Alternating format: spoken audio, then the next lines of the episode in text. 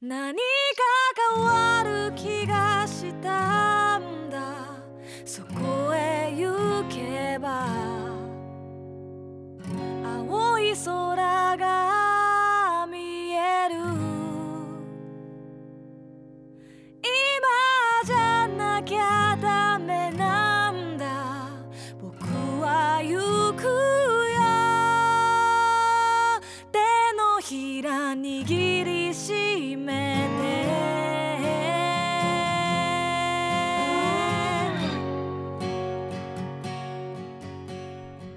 こんにちは実体験のみで構成される旅番組「旅のなる木」の時間がやってまいりました今夜皆さんと一緒に旅をさせていただくのはナビゲーターの菅井清人ですどうぞよろしくお願いします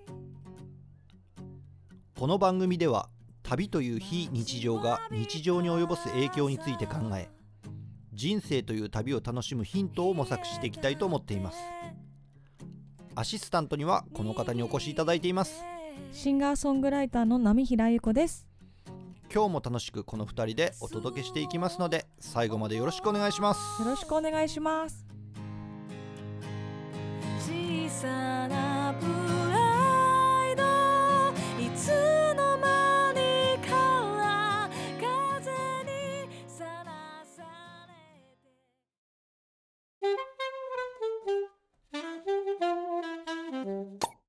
鍋か。焼肉かなおわうーん、それかなんだろうな。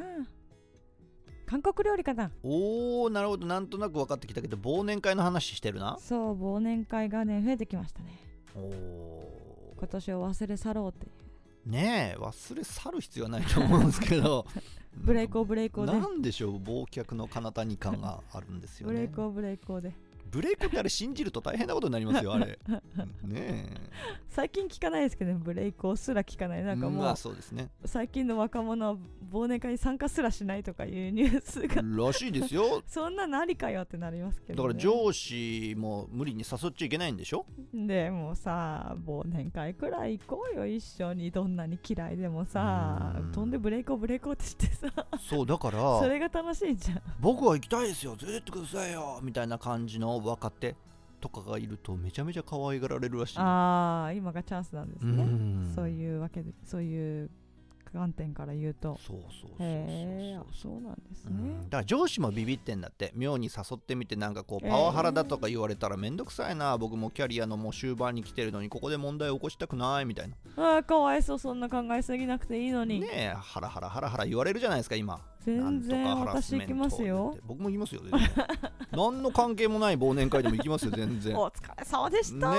え何の会ですか大変でしたよねえねどんなお仕事されてるんですかねえよくわかんないですけどすっげえ や飲みましょう言ってねいけるいける全然いける俺もいや今の後半の感じは良くないななんかわかんないけどすっげえ嫌じゃないでしょどどんどんこう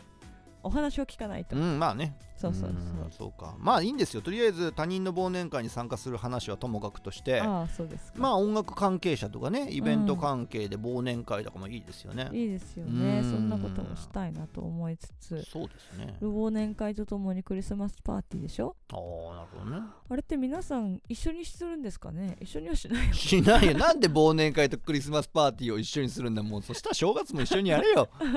でしょしないかでも時期的にめちゃくちゃかぶってるじゃないですかまああ、あねじ、ゃあもうクリスマスはもう2425限定なのかなそりゃそうじゃないですか2425限定えーでも大変だねそしたらお店レストランとかさ今年は23が土曜日で24が日曜日でしょ盛り上がるんじゃないですかじゃあ232025がうんクリスマスって感じで、あとはもう忘年会忘年会もっと先に前にあるんじゃないあもっと前か、うん皆さんもう済ませてるのかな今日12月13日うんですよねだから15日の金曜日とかあこーの辺がど本命なんじゃないなるほどうんね、そっかそっかと思いますよね忘年会いいですよね、忘年うん忘れたい の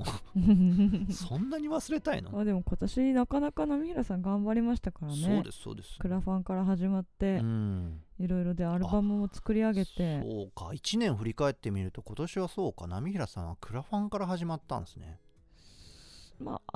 あー始まったっていうと過言ですね1月から考えるとまああ始まったのは、まあ、4月とかあ三4月か5月かそうかそうかうーんですからねあのクラファンって今でも思うんですけど楽しかったですよねそうですか大変だったけど な私的には僕ずっとクラファンしてたかったもんあー菅さんなんかロスになってました、ね、そうクラファン終わった時すごいクラファンロスになってましたからね 謎の現 象なってないなんかですそんなんあんだっていうかああもっと続けていたかったみたいな、えーおお金とかもそんな増えなくてもいいからずっと続けていたかったみたいな不思議な感じありましたけどねあーそうそうそうで CD のレコーディングが5月とか6月ぐらいにあってでメンバーズ CD の郵送とかが始まってそしてリリースされて Days がでそれとともにいろんなクラファンのリターンも始まってねスタジオライブやったりとかバーベキューパーティーやったりとかいろんなことをやりましたよねそうですねそして10月に入ってくると本格的にライブ活動キャンペーンみたいなものが始まって何年ぶりに訪れますみたいな場所もいっぱいあってで11月はもう怒涛のライブラッシュでしょそうなんですよねえ大変だったねそう1月ですねきょ去年というか今年今うん、年の1月年何から始まったかといううとん「絵と歌」のライブなんですよおー初めて「絵と歌」のライブしてあそうだっけな絵をねすっごい描いてうーすん全部ソールドアウトしてそうだそうだでライブも2公演やったんだよねそうだそっから始まったのかそへえうだけどそれ以降それができてないんですよあら今年全然できてないんででも絵はずっと描いてなんか販売してたよねナミラ絵さはん販売してるんですけども、あのあまりにもちょっと忙しくて音楽制作とかあとそうだよねその追いつかなくってうん、であのリクエストで書きますってやつをこうコンスタントに、うんあのご購入いただいている方がいらっしゃるんですよそうなんですそよねの方にあの「ごめんなさいもうちょっと待ってくれもうちょっと待ってくれ」って言いながらこうねシリーズを書いて渡してか書いて渡してっていうか買ってもらってたりとかしたんですけれども、そうですずっとねそれが悔しくってよねあーそっかそっか来年はあの本当に絵と歌うんをやりますおいいじゃないですかあの波平あゆ子展大波平あゆ子展おーいいね やりますいいね春くらいにいいじゃん大波平あゆ子展はですね私だけじゃなくてはい絵を描く人たちの中で歌もやってる人たちってとても少ないんですよ。ああそうなんだねそへうえあそういえばさこの前11月の30日にご一緒したミオジックのミオさんはそういうのやっておられるんですよね個展を10月にされたというおおそれ聞いた聞いたうそう絵をすごい少ないんですよそんな人ーん数少ないんですけどみおみおさんみたいにいらっしゃるので、なるほどちょっとお声かけしてですねあー「大波平あゆこ展なるほど出ませんか?」なるほどであのーもうこれ構想ですよはい別にまだ何も誘ってもないんですけどもあのー絵を描く方とか絵だけじゃなくてもなんか彫刻とかなんか何でもいいんですけどうんアートにまつわるもの写真とか何でもいいんだけど、はい波平あゆこにまつわるものを一つ作ってくださいほうほう最低1つ作ってもらってあとはもうご自身の作品でいいんですけど、まあ、グループ展みたいな感じにするんだけど絶対波平愛子が入ってるっていうおもうめちゃくちゃ欲張りだなめちゃくちゃ欲張りなやつでうんであの私はもう本当に30点くらい書いてあ言い過ぎたかもしれないけどそれくらい書いてうんでも大博覧会みたいな感じにしてしかもライブも結構その参加した方もミュージシャンであるっていうのが、まあ、第一前提としてあればいいな と思ってるので。うーんライブもしてっていうで場所を今探してたんですけど、はいあるんですあよそういうところ意が外とライブできるそうあそあのでちょっと大きめのうへーところがあってですね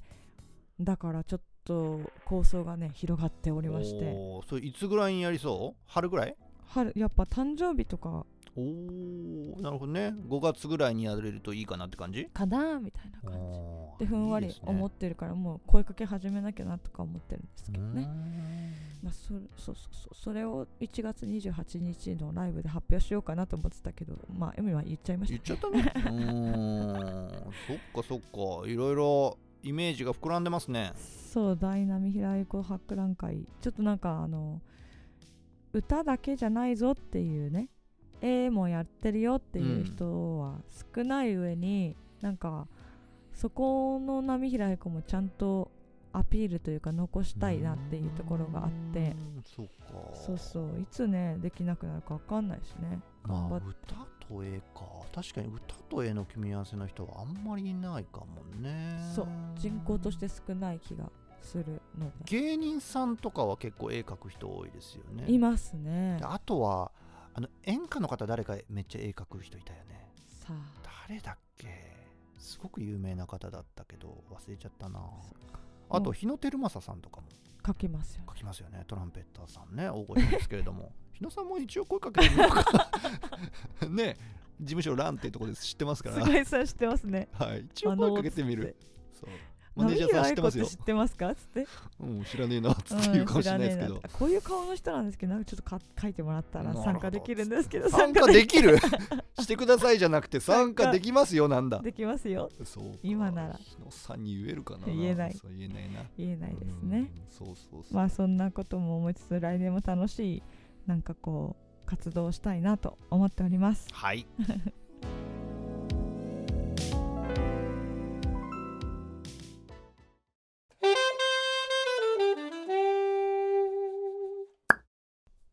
ナミラさん、本日のテーマは北海道ということですけれども、北海道でっかい道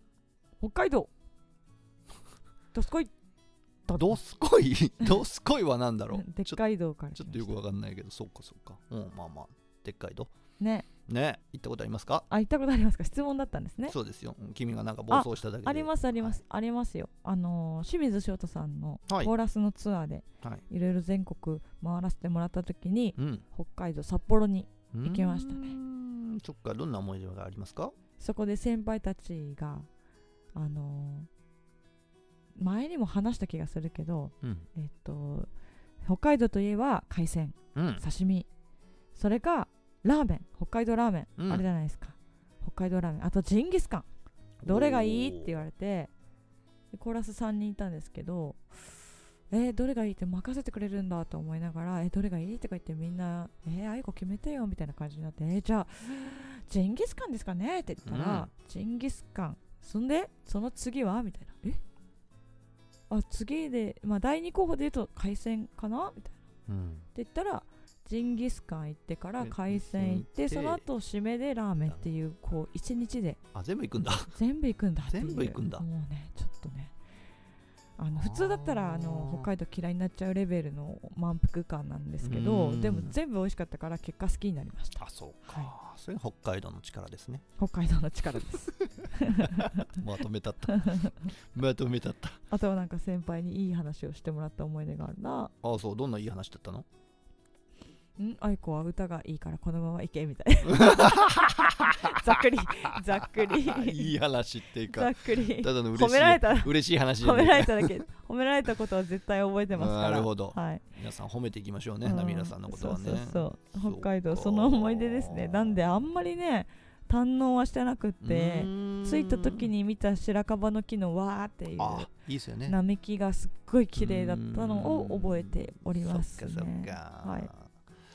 僕は北海道ってね多分4回5回4回ぐらいかなわかんないけど行ってるんですよなんでそんなに1回目はね高校の修学旅行だったへえうんあそうそうそう熊牧場とかなんかいろいろ行ったの覚えてますへねえでメロン買って夕張メロン買って帰ってきてすごい大切に寝かしてたら腐ったっていうのがありましたけどもねあうーんー高校生らしいそうで2回目はね結構経ってからです多分30代前半ぐらいだと思うんですけど宮古島浪浦さんこの前行きましたよねはいで宮古島に行こうと思って一人で旅しようと思って羽田空港に行ったんですよで電光掲示板見たら「結構」って書いてあるんですお結構みたいになっておうでなんか話聞いてると台風が来てるからもう西側の飛行機はもうほぼほぼ欠航ですみたいな話になっちゃったんですねだけど僕はもう旅に行く気になっちゃってるし困ったなとでどこなら飛びますかって北海道なら飛びますよって係の方が言ったんじゃあ北海道に行きますと水着やら何やらいろんなもん夏のグッズをいろいろ持ってたんですけどそのまま北海道に飛びまして登別でね登別っていうんですかなんか温泉ありますよねあの辺でゆっくりしてたのを覚えてますけどねで3回目はね確か家族で行きましたねあ富良野とかなんかラベンあダーいいです畑とかね富良野のラベンダー畑すごい見たいですね、う、ん小樽のなんか倉庫綺麗な倉庫うんとかいろいろ行きましたうんねへえそして4回目は竹臣と一緒にレブンとレブンと北海道のねもっともっと北にあるんですよねうーん北というか西側西側なんだうーん西側にあるレブン島って花の島って呼ばれてるそう島ですねナミラさん確かお友達が住んでたんですよねそうそうそう今はいないんですけど、うんあの違う北海道なんですけど礼文島に住んでるっていうので彼女が礼文島に行ったことで私は礼文島の存在を知り、うん調べたりとかそのあの彼女が撮った写真とかを見てなんて美しい島なんだ行ってみたいってて言ってたら菅井さんが竹山さんと行ってくるよって言ってなんそういいです ねえー、あそうですかみたいこの後の語りでもお話しするんですけれども僕レブン島本当に美しいと思いましたあの花の島って言われるだけありますよなそうなんかね日本っぽくないんですよ咲いてる花がうんそうそうそうあの高山植物が多いんですよそうそうそうそううん緯度が高いんで普通にこう平地でも高山植物ばっかりになってくるんですよねそうだからすごい自然のなんだろうエネルギーがギュッて集まってるような場所だなっうていううん風に感じますよね。そうなんですよね僕2018年の7月ぐらいに行ったんですよ7月の初めぐらいだったと思います、へーでちょうどワールドカップやってたんですようーんでワールドカップで日本が予選を勝ち抜いてで決勝トーナメントの第1戦でベルギーと試合したんですねで2-0で勝ってたのに3-0で最後負けるっていううーんでその試合がどうしても見たかったんですけども僕キャンプしてたんでうん見れないじゃないですかはい、テレビも何にもないしだからもうどうしても見たいんでそのためだけに宿取りましたうわすごい。でその宿に行って夜中の3時ぐらいでしたけれども、はいサッカーを見るわけじゃないですかはいでも2-0で勝ってるとおーもうこれはもう余裕だなといっちゃうねと思ってたらまさかの3-0で負けるとあでチェックアウトしてもうキャンプ場に泊まってるんでもういいやと思ってもうテレビだけ見ただけなんでねチェックアウトして自分のテントに戻ろうとしたらもう豪雨にあってーあらずぶ濡れになってテントに潜り込むってすごいもう悲しい出来事を思い出 ますけどねすごいうんすごい。でね竹臣と一緒に礼文島は行ってるんですけど竹臣サッカーに興味ないんでねその宿に見に来なかったんですよえー、負けたんだみたいな感じ自なんで由すだ ね。そうだからその悔しさを共有する人もい ないのよ負けたんだへえみたいな感じなのよだからそれもすごい寂しかったのを覚えてますけど寂ね、しいね。うんへえそうそうそんな思い出が礼文島にはありますね利尻山見ましたあのー利尻富士ってやつですねかな？利尻富士なんかそんな風に言いますよねうん。利尻島にある山が礼文島からはすごく綺麗に見えるんですねそうそうそうう。ん見ましたあそうですか。なんか礼文島の中でねこう交通看板とかいろんなものの象徴的な絵が利尻富士なのよすへえごい。不思議だって、 なんだろうね不思議だね混乱するねそう利尻もなんか複雑だろうなと思いながら見てましたけれども ねおすっごいかっこいいみたいですねあすごいいい景色で利したよ尻山がうんすっごいかっこよくてイケメンなのってその友達が言っててイケメンって 山がイケメン山山がイケメンがイケメンほうああいう山みたいな人と結婚するんだみたいああそうですかなそうなんだあーなるほどあんま言わないよみたいなな感るほどねお幸せにじ結構本気で言っててそうかそうかそんな彼見女つかもるといいですねでもあの今年結婚見つかったんかい それはいや 見つかったん かいめちゃマくちゃジかすごいだから会ったことないけど利尻山みたいな人なんだろうなとだろうね思って多いる分ね彼女がそう言って結婚したんだったらあおめでとうございますーそそううおめでとうございますそうすごいよね面白い なって思いながそうらなんだね利尻山と結婚したあーそうそっかそっかみたいだから利尻山も気になりますしその花の島っていうのがねもうねね一番は気になりますねミリアさん花大好きですもんねそう45月やっぱ春がね一番本気出すらしあいあです本気出すんだ、うん夏もすごいらしいけあどあそうか春はやばいよって言ってたんでそっか そうですねいつか行きたいって言ってたあらーいつまでも行かないからまあ来年どこかで行ってみれたらいいなこれは行かないやつだなうーうんんちょっとでもまあ死ぬまでには行きたいなと思いまそすっ、かちなみにねウニめちゃくちゃ美味しあかあっーたそですれ言ってましたねもう信じがたいぐらい美味しかったうです、んはいおすすめしますめちゃくちゃ高いですけれどもうんだからレブンに行ったら安いのかと思いきや全然安くないっていうああでもその価値があるってこもう絶対食べた方がいいでへすーそれはもう高くても食べるべきですとウニと利尻山とお花ですねそうですねうんあと利尻の昆布なんかも有名ですねあ昆布ねうん美味しいものもいっぱいあるのでぜひぜひ北海道やレブンと行ってみてください本日のテーマは北海道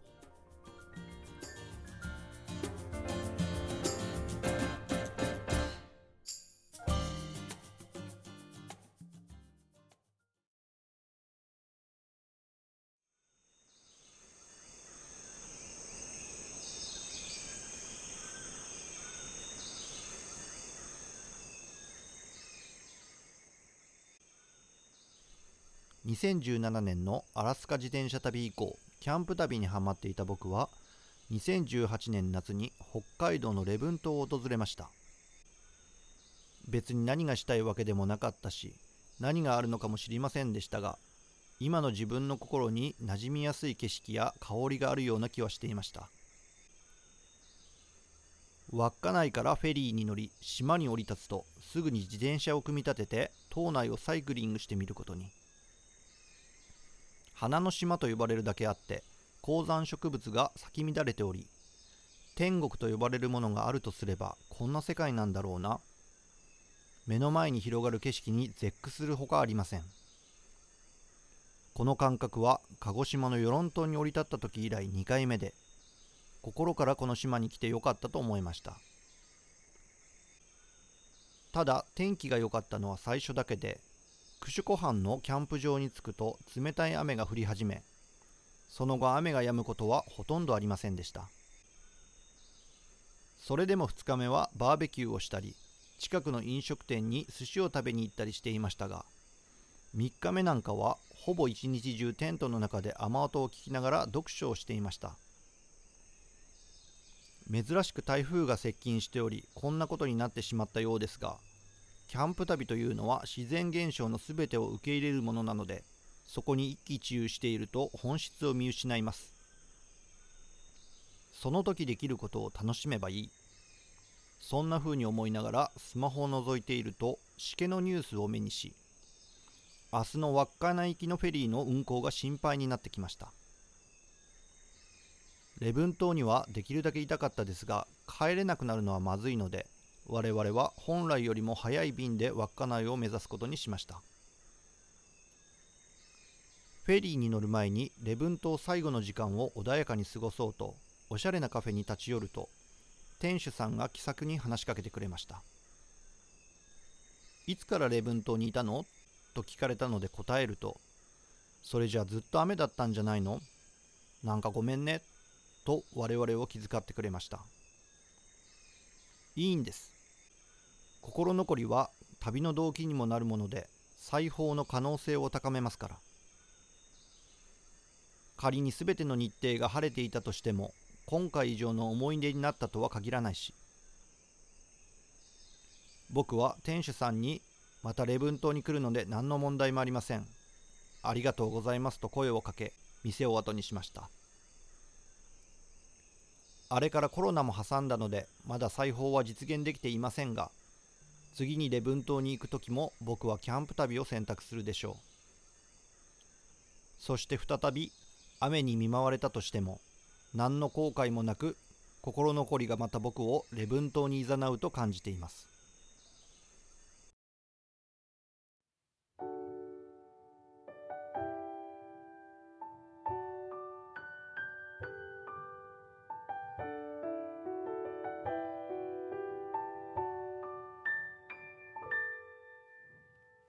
長い長いお天気がいいからっていい旅になるっていうわけでもないですしうね。んそうそうそうそう僕ねだからこの話を話したきっかけっていうのがあって宮古島の旅のお話の時に浪平さんの宮古島の旅って全面的に晴れてたわけじゃなかったって話してましたよね、うんうんだから多分晴れ間がすっごい美しかったんかなとかそうですね。うーんその変化みたいなものっていうのも感じ取れたのかなってその時になんとなくその礼文島の景色を思い出したんですよあそうだからあの時に実はこの話したいなとあ、思ってましたへうーんーまあそうですね。まあ旅は出会いと、うんあとは己次第でいくらでも楽しくなるよみたいなそうですねことでだすね。からなんかこう別になんか心残りいっぱいあるっていうのは僕はウェルカムかなああ、また行こうってなれるからね。また行けばいいやあってあ、なそるれんでいいですね。うーんそれ海外でも僕は同じでうん。なんか妙に満足してしまった国っていうのはなんかあんまりその後また行きたいなっていう風なスイッチが入んなかったりすることが多くてうーんなんかいろいろと心残りが多いなまた行こうって言っちゃってますねへえ、あそうなうんだ。うーんん。そうそうそうだから礼文島っていうのはすごくある種なんだろう1回目としてはいい旅になったんじゃないかなっていう風に僕は思いましたうん大変満足してますそうなんですうね。んいいお話でした。ありがとうございますはい。まとめていただいてありがとうございます、先生みたいにはい。では、ここまでお聞きくださり皆さんありがとうございました。旅のなるきはノート、ポッドキャスト、Spotify からお聞きいただけます。おなじみのプラットフォームよりお楽しみいただければ幸いです。さて、そろそろエンディングが近づいてきました。今週のエンディング曲は、えー私、波平ゆ子ニューアルバム Days よりオリオンという曲をお届けして終わりたいと思います。先週もお伝えしましたが、波平ゆ子、冬ですけど T シャツ販売してます。はいデイズ T シャツポップで明るい楽しいあのデザインになっておりますのでぜひぜひチェックしてくださいそしてアルバムもチェックしてくださいよろしくお願いしますそして1月の28日の告知もしておきましょうかいいですかここで、はいお願いしますえー、波平愛子1月ですね1月まず12日名古屋ミスターケニーズで、はいデイズリリースライブあのリベンジマッチでございます、はい田中裕二さんと池田拓磨くんと参りますのでぜひ足をお運びくださいそして1月28日、えー日曜日溝の口ネオネラで波平由子デイズリリースライブバンドエディション、えー What's Color of Your Days っていうタイトルでですね、え2つの公演名古屋と東京とやっていきますので、えーぜひチェックしてください配信もありますので遠方の方もこちらあのご覧いただければと思いますよろしくお願いしますよろしくお願いしますそれではまた来週お会いしましょうさよならさよなら私の中にあるあなたが灯した光一人で行く道も寂しさばかりじゃないといつの日もそばで私に教えてくれるどんな時もきっとあなたと共に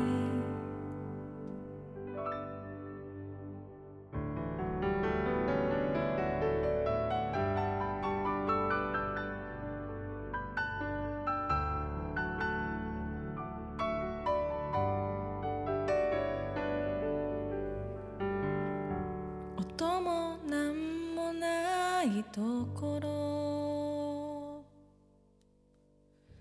耳をすま